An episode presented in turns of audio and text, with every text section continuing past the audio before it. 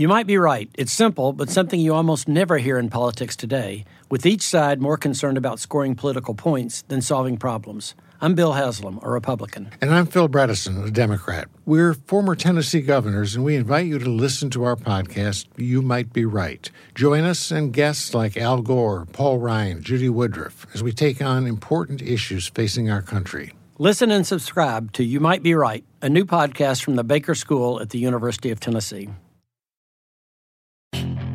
Puedes hacer dinero de manera difícil, como degustador de salsas picantes, o cortacocos, o ahorrar dinero de manera fácil con Xfinity Mobile.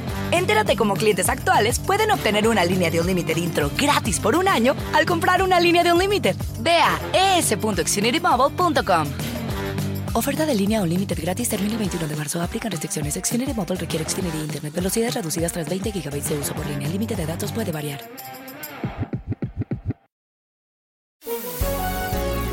Hola, bienvenidos. Estas son las noticias del día en NTN 24.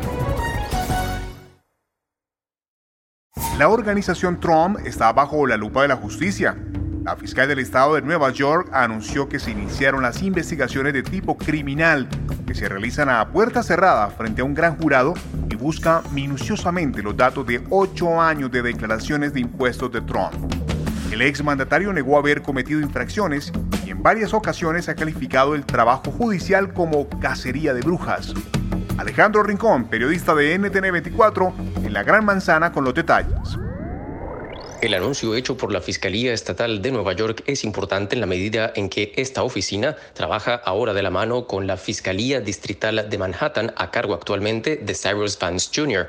Estas dos entidades buscan determinar si la organización Trump, el expresidente en persona o alguno de los integrantes de este conglomerado han sido responsables de cometer actos criminales alrededor de la violación de la ley de impuestos de Nueva York, o bien por evasión fiscal, o bien por intentar mentir en las declaraciones de la compañía con el objetivo de obtener beneficios fiscales y préstamos ante otras corporaciones bancarias. Por el momento no hay más precisiones sobre los posibles cargos que enfrentaría o bien el expresidente o los integrantes de su empresa.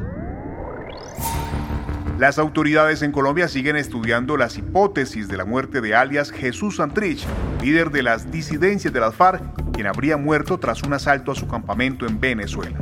Según información de inteligencia militar, los últimos dos meses, Santrich había estado negociando la creación de un nuevo bloque subversivo.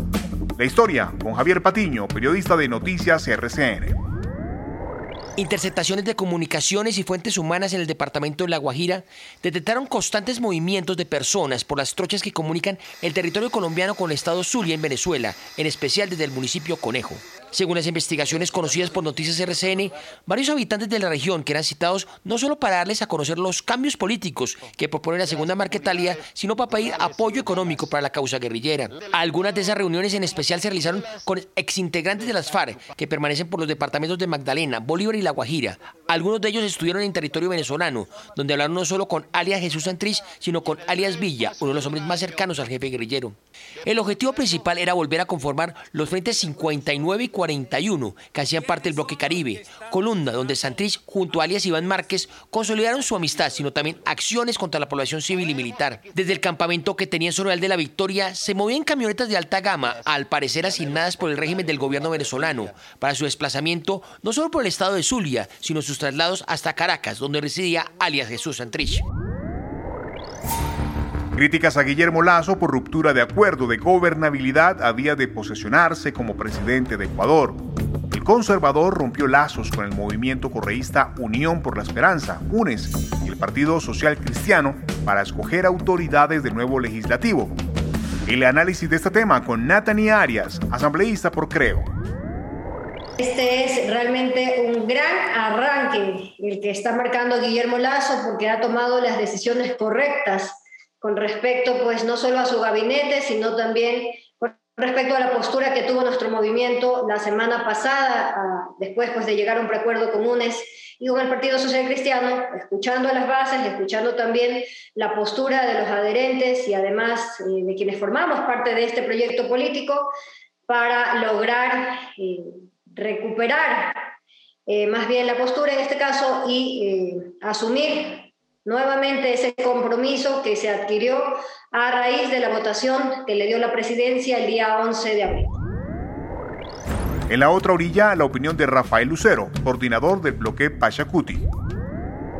Precisamente el Ecuador lo ha tomado su decisión soberana en, en las urnas. El 7 de febrero, el Ecuador eligió a 137 asambleístas. Y el 11 de abril el Ecuador eligió a presidente y vicepresidente.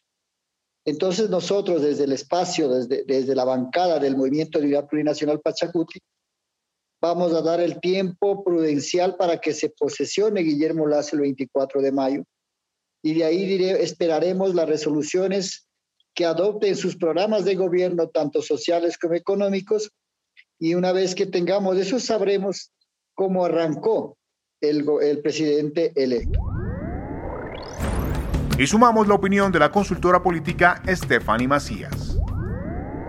Creo que la gobernabilidad también yace no solo en los poderes del Estado en especial, el, también yace en, la par, en la parte de la votación y de la ciudadanía. ¿Qué quiero decir con esto? Por supuesto, no hay cómo desconocer que dos líderes importantes y representativos del Ecuador, que fueron aliados, como es el caso del presidente electo Guillermo Lazo y de Jaime Nebot, esa separación, por supuesto, genera un impacto importante en la política nacional. Pero también es cierto que el presidente electo en este momento ha marcado su cancha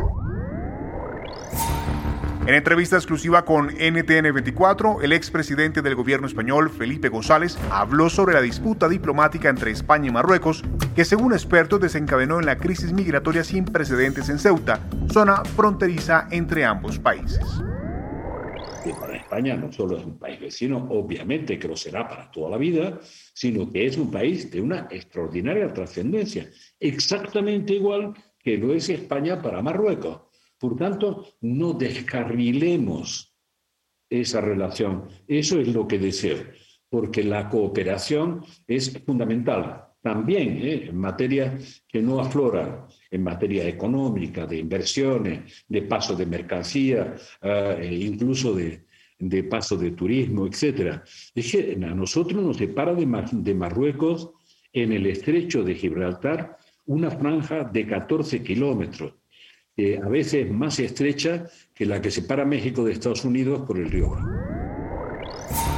En Reino Unido, los animales son ahora legalmente reconocidos como seres que sienten, seres con ansiedad, miedo, felicidad. ¿Qué supone la decisión desde el punto de vista bioético? Lo explica Bernardo Aguilera, doctor en filosofía y profesor de la Universidad de Chile. éticamente hablando, el actuar cruelmente hacia los animales, o sea, el provocarles sufrimiento por placer, sin una razón importante, eh, se considera éticamente inaceptable, es una conducta inmoral. Y éticamente hablando se reconoce que todo animal sintiente debe ser eh, respetado y no debe ser objeto de un sufrimiento innecesario.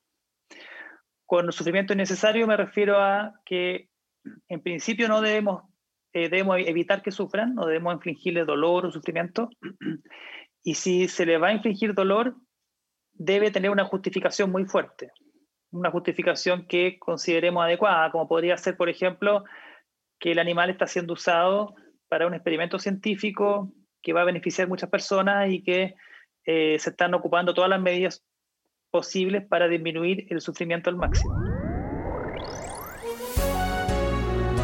Si te gustó este podcast, puedes buscar más de nuestro contenido en nuestra página web www.ntn24.com. En NTN24 tenemos una red de corresponsales en las Américas que nos permite tener acceso de primera mano a toda la información hacer análisis sobre los eventos más importantes de la región. Qué gusto estar con ustedes. Yo soy Hugo Vecino. En Twitter, arroba Hugo Vecino. En el podcast de NTN24 te informamos y te acompañamos.